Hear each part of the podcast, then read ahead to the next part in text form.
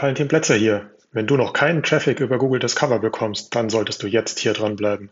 Denn ich erkläre, wie Discover funktioniert und warum hier noch so richtig Musik drin ist. OMT.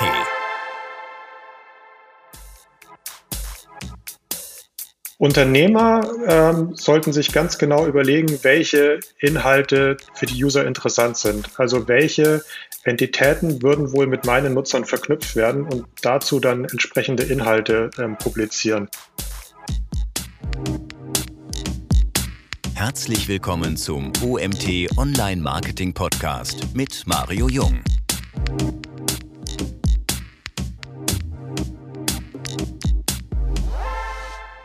Hallo Valentin, schön, dass du da bist. Was ist eigentlich Google Discover? Das ist eine super Frage. Also Google Discover ist ähm, so eine Art Social Network von Google. Anders als die Google-Suche geht es nicht darum, dass der User dorthin geht und aktiv selber nach Inhalten sucht, sondern er bekommt direkt Inhalte vorgesetzt. Ähm, das macht Google Discover zu einem sehr spannenden, nicht ganz so SEO-liken Tool, wie ich finde.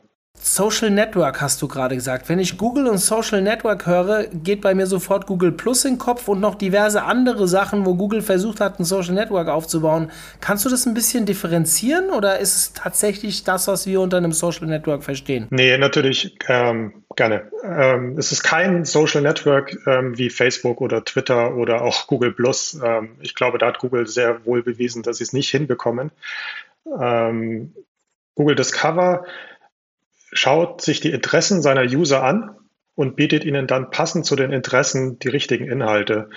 Was bei Facebook dadurch passiert, dass der, dass andere User, denen ich folge, mir die Inhalte präsentieren, passiert bei Google Discover dadurch, dass Google mich immer und überall beobachtet, sei es nun auf YouTube oder in der Google-Suche oder auf irgendeinem anderen Google Property. Mhm.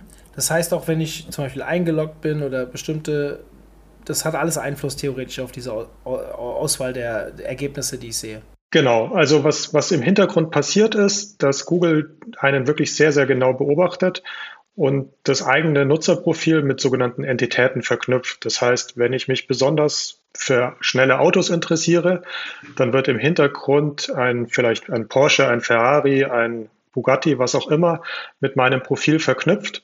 Und wenn da draußen dann ein Publisher neue Inhalte zu diesen Themen veröffentlicht, zu diesen Entitäten, dann werden mir diese in meinem Discover-Feed vorgeschlagen. Okay, das heißt, ich kriege aber diese Ergebnisse nicht über die normale Google-Suche, sondern es gibt dann eine App auf dem Handy oder wie muss ich genau, mir das genau, vorstellen? Wo rufe ich als jetzt mhm. absoluter Laie diese Ergebnisse ja. ab? Ähm, Google Discover ist bei Android vorinstalliert. Das ist Teil der Google App und ähm, es gibt diesen Screen, der ganz links ist. Also wenn man, wenn man rüber swiped auf seinem Handybildschirm, dann findet man diesen Feed ähm, direkt auf dem Startbildschirm, wenn man so möchte. Und wenn man iOS-Nutzer ist, dann muss man sich einfach die Google App installieren und da gibt es dann neben der Suche oder unterhalb der Suche, um genau zu sein, gibt es diesen Feed mit den Empfehlungen, ähm, die eben passend zum eigenen Profil sind. Wenn man jetzt in den USA wäre, ähm, dann könnte man das auch in der mobilen Websuche sehen. Aber in Deutschland und im Rest der Welt gibt es das Cover tatsächlich nur in den Apps. Und wie kann ich als Unternehmen das für mich nutzen? Unternehmer ähm, sollten sich ganz genau überlegen, welche Inhalte für die User interessant sind. Also welche Entitäten würden wohl mit meinen Nutzern verknüpft werden und dazu dann entsprechende Inhalte ähm, publizieren. Was man merkt ist, dass Google einen sehr oder Google Discover einen sehr starken Hang zur Aktualität hat. Das heißt, ähm, was, glaube ich, lange Zeit so ein bisschen verpönt war, dass wenn man als ähm, Shopbetreiber irgendwie noch einen Blog betreibt, der irgendwie keine guten Inhalte liefert, könnte jetzt wieder spannend werden, weil aus meiner Publisher-Sicht, die ich habe, sehe ich einfach, dass Google sehr, sehr viel neue Inhalte ähm, konsumiert an der Stelle und die den Usern in den Discover-Feed ausspielt. Das heißt, wenn ich jetzt ein Händler für Sneakers bin, dann würde ich mir anschauen, welche Marken sind dort relevant, ähm, zum Beispiel Adidas. Und dann würde ich versuchen, ähm, News zum Thema Adidas pub zu publizieren, weil ich weiß, das wird nachher bei meinen Usern in Discover Feed landen und damit kann ich mehr Aufmerksamkeit für meinen Shop produzieren. Das ist mega spannend. Die normalen, also vielleicht gehen wir mal ein bisschen in das Thema äh, äh, SEO-Optimierung. Da mhm. werde ich jetzt direkt wieder für verurteilt, dass ich SEO-Optimierung sage. Ähm, Suchmaschinenoptimierung. Hier, geht, hier sind ja ganz andere Gesetze am Werk, theoretisch. Ich kann jetzt nicht, äh, indem ich meine Seite irgendwie Backlinks aufbaue oder sonst was, irgendwie besser äh, ranken auf Google Discover. Das heißt, das Thema Entitäten ist hier wichtig. Willst du mal kurz den Usern erklären, was dahinter steckt? Ich meine, ich weiß, was Entitäten sind und wie mhm. sich die zusammensetzen, aber ich glaube, dass das für viele noch so ein bisschen ein Buch mit sieben Siegeln ist. Vielleicht mal so drei, vier Sätzen erklären, worauf es darauf ankommt, da, äh, dabei ankommt? Klar. Also Entitäten sind erstmal vereinfacht ausgedrückt Themen. Eine Entität kann eine Person sein, eine Entität kann irgendein Objekt sein, eine Entität kann aber auch ein, ein virtuelles Konzept sein wie Liebe oder Krieg oder, oder was auch immer. Ähm, Google klassifiziert über Entitäten einfach die gesamte Welt. Und ähm, alles, was Google in Entitäten erfassen kann, kann nachher theoretisch auch im Google Discover Feed dann wieder erscheinen. Das heißt, ähm, ein, ein wichtiges Konzept oder ein großer Unterschied zu den ähm, Suchbegriffen an der Stelle ist, eine Entität ist sowas ähnliches wie ein, ich würde sagen, Supersynonym. Also egal, ob ich über ähm, Kate oder Kate Middleton oder ähm, Princess of, of ähm, Cambridge oder was auch immer schreibe, gemeint ist immer dieselbe Entität. Und damit, ähm, wenn ich einen User habe, der sich genau für diese Entität interessiert, kann das auch im Feed auftauchen. Kann ich herausfinden, welche Entitäten für mich Google zugeordnet hat? Ja, äh, es gibt eine Seite, die ist allerdings nur im mobilen Browser zu erreichen. Das ist, sind die Google-Interessen. Ähm, die Interessenseite, da kann man diese Interessen managen, da kann man auch bestimmte Entitäten blocken. Also wenn man irgendwelche Themen in sein Discover-Feed reingespielt bekommt, die man nicht, eigentlich nicht sehen möchte, dann kann man die dort wegblocken. Man kann aber auch explizit sagen, äh, diesen, ich möchte von diesen Entitäten mehr sehen und man kann diesen Entitäten explizit auch folgen.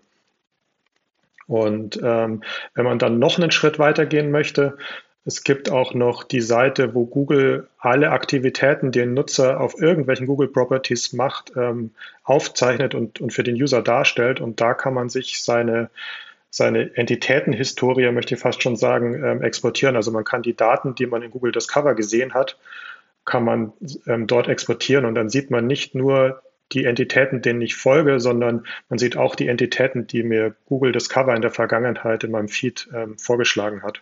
Das ist interessant. Die URL dazu, kannst du uns die mal nennen bzw. zuschicken? Dann nehme ich die gerne in die Show Ich würde sie zuschicken. Ich glaube, sie ist ein bisschen zu lang, um sie im Podcast auszusprechen. Ja, perfekt dann machen wir das genau so. Kann ich als Unternehmen auch herausfinden, welcher Entität ich zugeordnet bin? Also der, im Idealfall sollte eigentlich jedes Unternehmen eine Entität haben. Das heißt, ähm, genauso wie jeder Mensch nur eine Entität haben sollte, sollte auch jedes Unternehmen zum Beispiel nur eine Entität haben. Und wenn mein Unternehmen im Knowledge Graph erscheint, also wenn ich nach meinem Unternehmen google und ich sehe rechts auf dem Desktop diese Box, ähm, dann bin ich im Knowledge Graph vertreten und damit habe ich auch so eine Entitäten-ID. Ähm, es gibt auch noch die Google Knowledge Graph API, da kann ich dann zum Beispiel konkret danach suchen. Ähm, ja, das sind so die, die zwei Hauptwege, die man, die man kennen sollte. Brauche ich irgendwelche Voraussetzungen für meine Webseite, dass meine Ergebnisse dort eingespielt werden? Ich weiß noch, wenn ich zum Beispiel bei Google News drin haben will, äh, bei Google News drin sein will, mhm. dann muss ich ja einen Antrag stellen, ob ich überhaupt berechtigt bin, theoretisch News zu veröffentlichen, ob das auch so, sag ich mal, in die Google-Bestimmungen reinpasst. Gibt es irgendwelche Voraussetzungen, dass meine Inhalte bei Google Discover reinkommen? Ähm, Jein. Also es gibt Sachen, die begünstigen das Ganze. Ähm, es gibt aber nicht wie bei Google News diese, diese Anmeldung. Also was ich empfehlen würde, jedem, der das macht, ist ähm, eben Beiträge mit, mit Schema Markup Artikel oder News Artikel zu veröffentlichen. Und ich würde auch empfehlen, ähm, immer ein Bild mit im Artikel zu haben, weil eigentlich fast nur Discover-Ergebnisse ähm, mit Bild ausgespielt werden. Und da gibt es dann auch noch mal zwei Spielarten. Und zwar gibt es ähm, das Discover-Ergebnis mit einem kleinen quadratischen Bild und dann mit einem großen 16 zu 9 Bild. Und da die 16 zu 9 Bildergebnisse viel, viel besser klicken, ähm, sollte man versuchen, das zu bekommen. Und das bekommt man, indem man im Markup ein Bild referenziert, das eben 16 zu 9 von der Auflösung ist und mindestens 1200 ähm, Pixel ähm, Breite hat. Also ein sehr, sehr hochauflösendes Bild. Mhm. Spannend.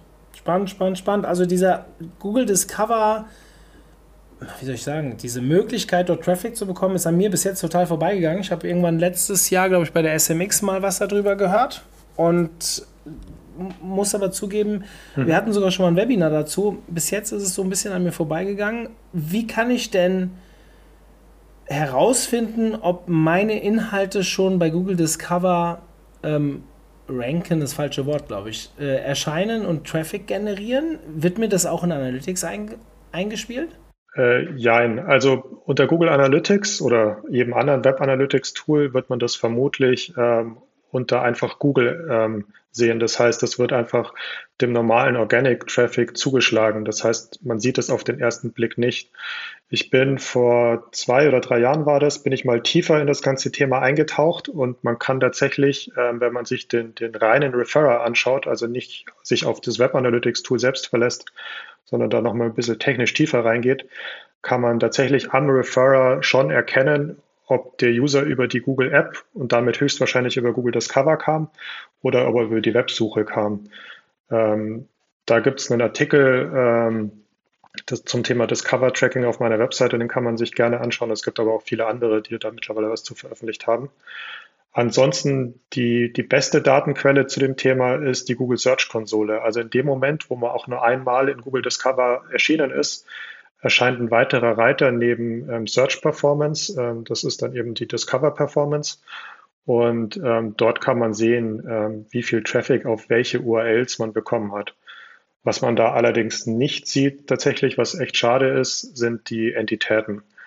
Die muss man sich tatsächlich im Moment noch auf eigenem Weg hinbasteln. Ich versuche hier gerade mal parallel so ein bisschen in meine Search-Konsole zu gucken, ob ich da irgendwas sehe. Ich habe es wirklich noch nie analysiert für den UMT.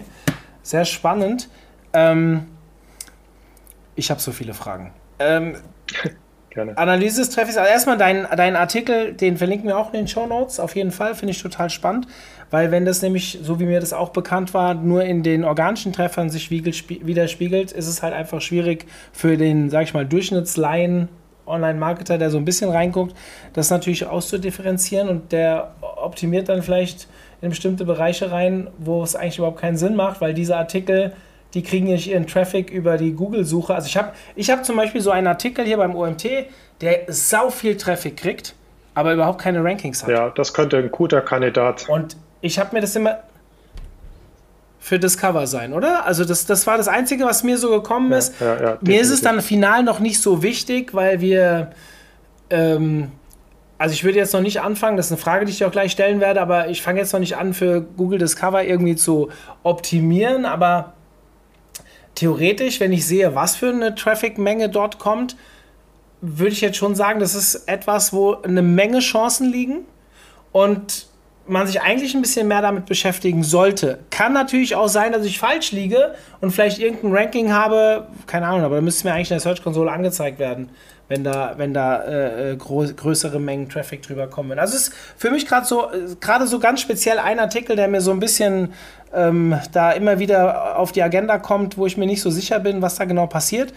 Ähm, wenn ich dich jetzt fragen würde, wie optimiere ich denn, also vorhin haben wir schon mal so eine ähnliche Frage gehabt, aber der Unterschied, du sagst jetzt, ich, ich muss ein Markup haben für Thema Artikel, ich sollte ein Bild in einer bestimmten Größe haben.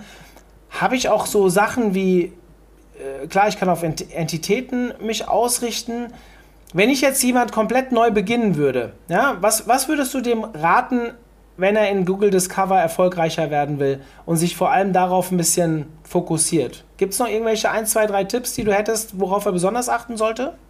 Ja, also ähm, also zum einen, also Discover ist auf jeden Fall eine riesige, kann eine riesige Traffic-Quelle sein. Also ich kenne mindestens eine sehr große Webseite, die ähm, 97 Prozent des Traffics, des Google-Traffics aus der das die Search-Konsole ausweist, ähm, über Discover macht und nur drei Prozent über die organische Suche. Also da ist echt krass Musik drin.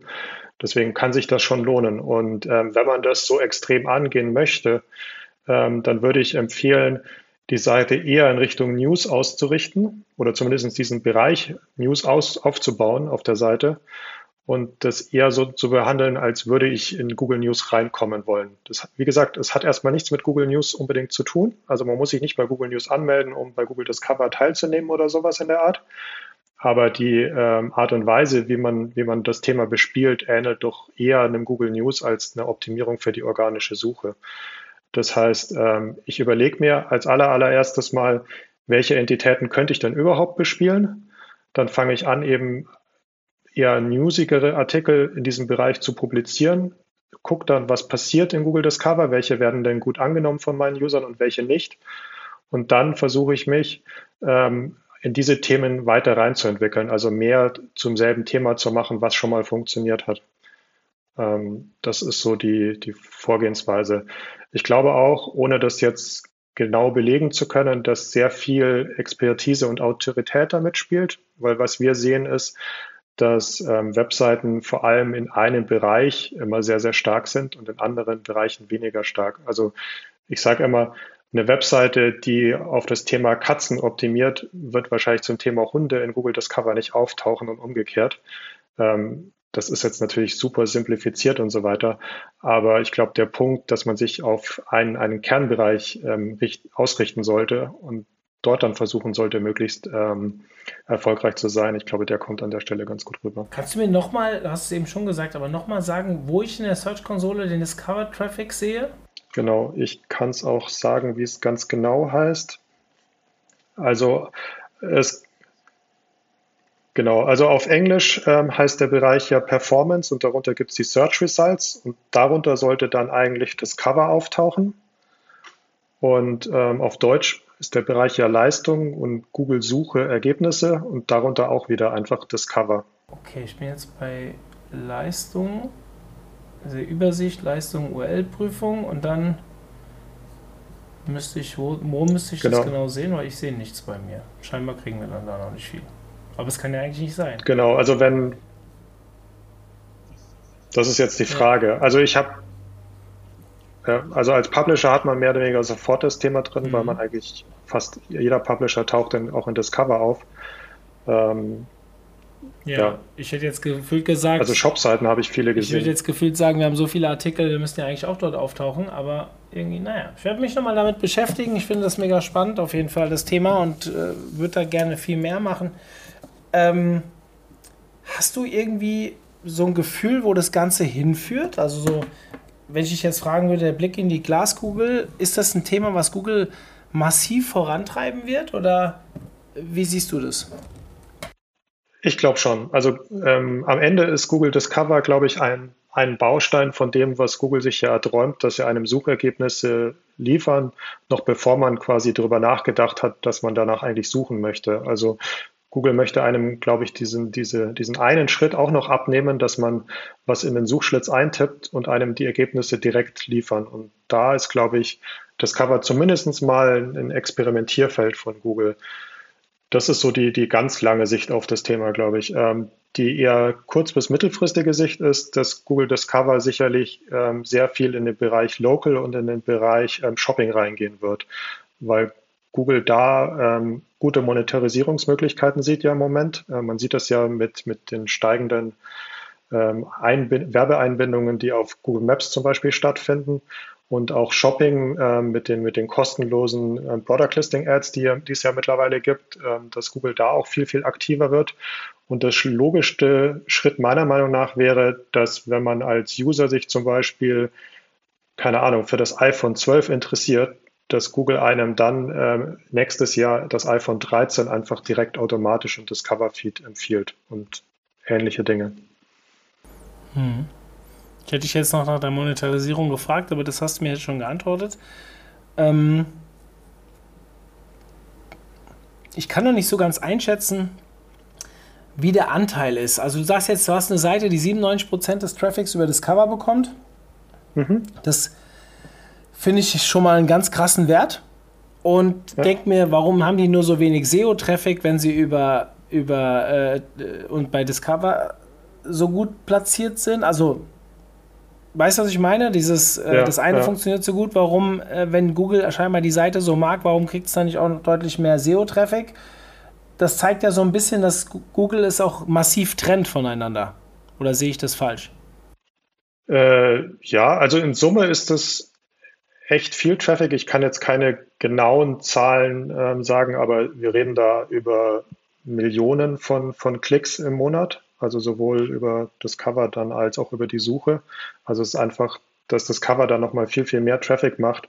Und die Seite selber ist aber halt eher in der Nische unterwegs. Also kein breit aufgestelltes Newsportal oder, oder kein, kein Preisvergleich oder sowas, sondern wirklich auf ein Nischenthema eingenordetes ähm, Produkt.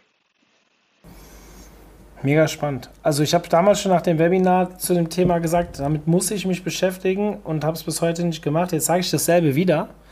Aber selbst wenn ich es nicht mache, an die Hörer gerichtet, kümmert euch mal darum. Lest euch zumindest mal den Artikel oder die Artikel bei äh, Valentin dazu durch. Beziehungsweise dieses Thema, also wie oft stehen wir da und sagen, ihr müsst euch von Google lösen und als seriöser Berater sage ich ja relativ häufig, auch hier im Podcast oder in den Webinaren, fokussiert euch nicht auf einen Kanal. Wenn Google euch theoretisch einen Hahn abdreht, habt ihr dann ein Problem. Genau dasselbe wäre, wenn ihr nur Facebook-Werbung macht oder nur TikTok-Werbung oder was auch immer. Jetzt haben wir schon innerhalb eines Ökosystems, ich nenne jetzt Google mal Ökosystem, die Möglichkeit, Ads zu schalten. Wir haben die Möglichkeit, organischen Traffic zu bekommen. Und jetzt haben wir hier eine dritte, verdammt gute Traffic-Chance mit äh, Google Discover ich weiß, dass jetzt viele wahrscheinlich schreien, oh, oh, oh, das ist ja eigentlich nochmal ein Pushen der jeweiligen Bubbles. Also das Problem, was wir auch mit den Social Networks haben, diese Diskussion, dass wenn ich bestimmte Sachen ähm, wie soll ich sagen, Interessen zeige aufgrund meines Verhaltens, dass ich dann halt auch immer mehr in diese Richtung gedrückt werde, weil Google mir halt das ausspielt, wofür ich halt Interesse zeige und man äh, genauso wie im positiven, negativen ähm, so natürlich die Leute auch wieder in bestimmte Bubbles reindrückt. Aber auf der anderen Seite ist es natürlich total logisch, dass das passiert und wie oft ärgern wir uns darum, wenn wir falsche Inhalte irgendwo angezeigt, darüber, dass wir falsche Inhalte irgendwo angezeigt bekommen. Das kann uns halt hier sehr schwierig, also es wird auch passieren, aber es wird ist natürlich der Weg genau in die Richtung, auch zielgerichtete Inhalte zu bekommen. Deswegen finde ich den Schritt, den Google da geht, eigentlich sehr smart und clever, vor allem weil sie es ja vorher über die Suche so nicht abdecken konnten. Oder? Ja, würde ich, würde ich auch so unterschreiben. Also ich glaube, es gibt da auch nochmal zwei positive ähm, Effekte. Das eine ist, wenn ich für Google Discover ähm, optimiere, so wie ich es vorhin beschrieben habe, dann muss ich mir ja auch nochmal sehr viel Gedanken darüber machen, was ist eigentlich das Produkt oder die Produkte, die ich auf meiner Webseite anbiete, ähm, für was interessieren sich meine, meine Nutzer? Und ähm, das hilft natürlich bei Discover, aber das hilft mir natürlich, mich auch nochmal selber zu fokussieren und mein, meine Webseite ähm, besser auszurichten. Also das wäre das, das eine. Und ähm, das andere ähm, Thema, was ich, was ich da einfach sehe, ist, ähm, wenn ich bei Google Discover viel Traffic abgreifen kann und einfach nochmal Leute erreiche, die vielleicht gar nicht nach dem Thema gesucht hätten, dann habe ich einfach da nochmal eine, eine Möglichkeit, ähm, meinen Brand Leuten zu präsentieren, die vielleicht sonst nie zu mir gekommen wären. Also ich würde das einfach mitnehmen. Natürlich versucht man sich so stark wie möglich von, von allen großen Playern abzugrenzen, um nicht in so eine Falle zu geraten. Aber äh, man kann es ja nicht einfach liegen lassen. Also wäre ja sogar fahrlässig, würde ich sagen, das liegen zu lassen, diese Chance. Hm. Erzähl uns doch mal was zu dir. Du, wie bist du denn zu dem Thema gekommen? Also ich äh, bin ja Head of SEO bei der Buddha Forward im Moment noch, ähm, weil ich äh, dort, also ich komme ursprünglich von der Chip und mittlerweile die Buddha Forward, äh, da ist auch noch eine bunte, da ist ein Fokus, da ist eine TV-Spielfilm etc. pp. Und da wird sehr, sehr viel News produziert und Newsseiten hatten von Anfang an eigentlich sehr, sehr viel Tra Google Discover Traffic.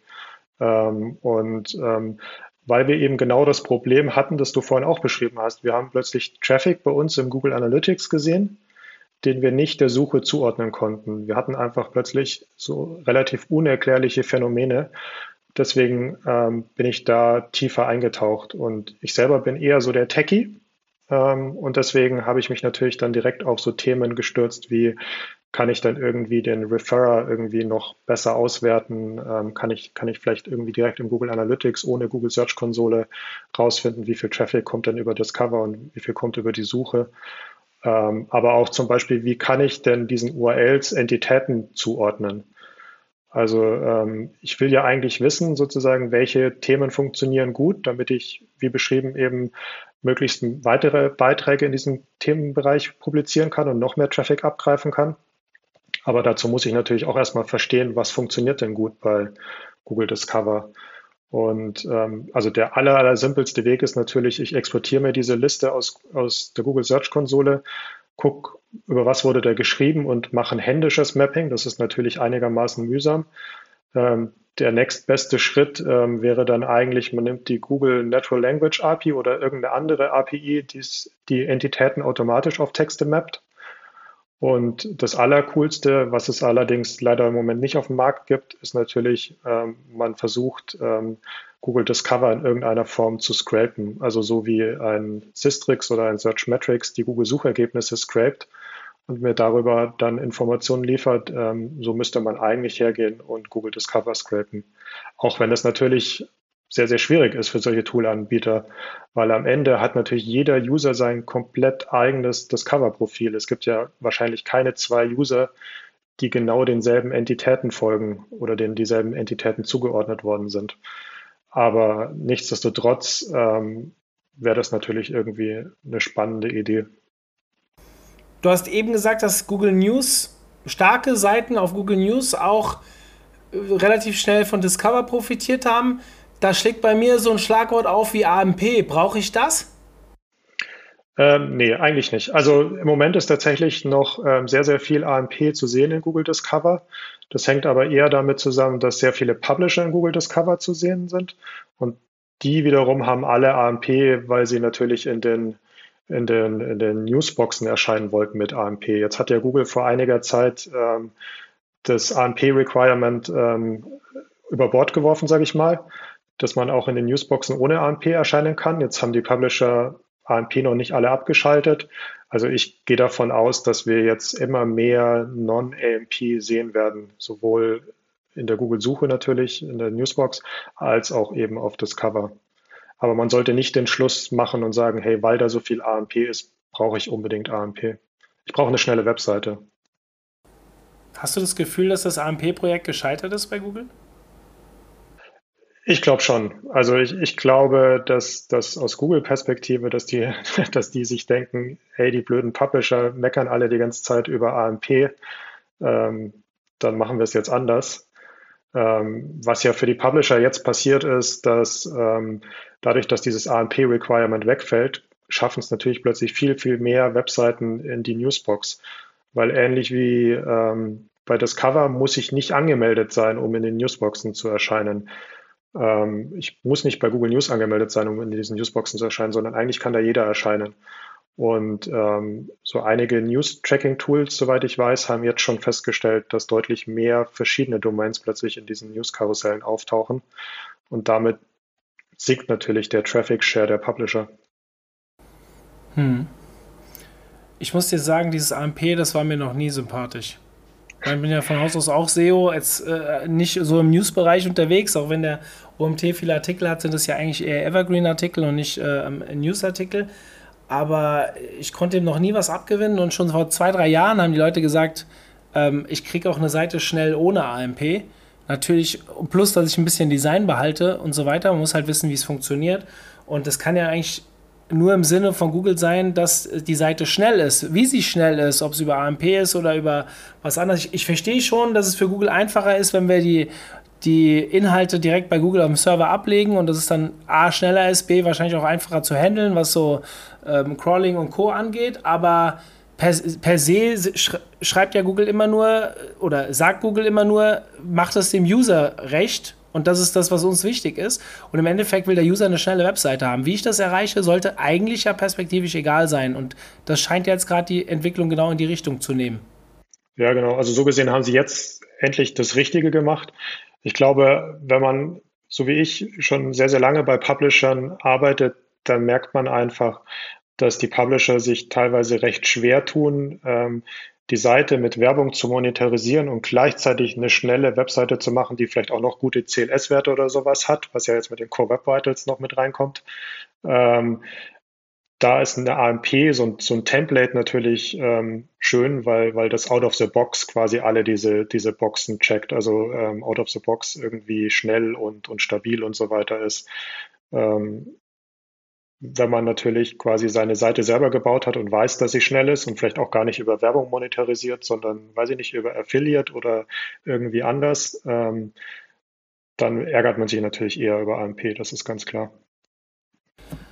Wollen wir AMP einfach jetzt gerade zusammen beerdigen? Komm, wir sagen, AMP Sehr ist gerne. beerdigt. ähm, lieber Valentin, vielen lieben Dank für die Einblicke in das Thema Google Discover. Es bleibt ein Thema, was eigentlich schon ein bisschen länger, du sagst ja selbst, seit zwei bis drei Jahren, äh, vor zwei bis drei Jahren hast du da schon diverse Dinge äh, beobachtet und so weiter. Ich glaube, viele von uns haben das noch gar nicht so lange auf dem Radar. Ich ungefähr seit einem Jahr beschäftige mich aber immer noch so gut wie gar nicht damit. Ich glaube immer noch, dass es ein sehr, sehr ein, ein Thema ist, wo es verdammt viele Chancen gibt, weil sich zu wenige damit beschäftigen. Wenn man verstanden hat, wie man seine Artikel drauf optimieren kann, glaube ich, hat man, kann man schon sagen, noch einen Wettbewerbsvorteil, oder? Definitiv, definitiv. Also ich würde sagen, trotzdem, dass es vielleicht schon zwei, drei Jahre da ist, ist es immer noch Early Adapter. Also ähm, dementsprechend viele Chancen hat man da einfach. Das Gefühl habe ich auch. Dementsprechend danke für die Einblicke und ja, ich werde das weiter verfolgen. Vor allem habe ich deinen Blog jetzt mal auf dem Radar. Mal gucken, wann da wieder was Neues kommt. Und ähm, ja, schick mir bitte noch die Links, damit ich die den Usern in den Show Notes zur Verfügung stellen kann und dir eine schöne Zeit und nach Corona hoffentlich dann auch mal wieder auf einer Konferenz. Ja, sehr gerne, auf jeden Fall. da freue ich mich schon drauf. Martin, bis dann. Bis dann. Ciao. Ciao. Zum Abschluss der heutigen Folge mit Valentin möchte ich euch auf unser Seminar SEO für Fortgeschrittene hinweisen. Wir haben neue Termine festgelegt und findet noch einmal dieses Jahr statt. Ich glaube im November, wenn ich mich recht erinnere. Im November gibt es drei Tage SEO für Fortgeschrittene und ja, ein paar Plätze sind schon weg, aber es sind noch genug da. Wenn ihr euch jetzt demnächst da anmeldet, sollte es kein Problem geben. Ende November nochmal drei Tage mit dem Stefan Züch, Nicolas Sakott und mir. Jeder wird einen Tag betreuen. Ich würde mich freuen, wenn sich die unter euch, die SEO interessiert sind und schon ein paar ja, Jahre dabei sind, ich sag mal zwei, drei, vier Jahre Grundlage sollten da sein, dann kommt doch gerne in unseren Kurs. Ich denke, das passt dann auch für euch perfekt wie die Faust aufs Auge. Ja, vielen lieben Dank fürs Zuhören heute und wir hören uns dann hoffentlich nächsten Montag wieder. Euer Mario, ciao.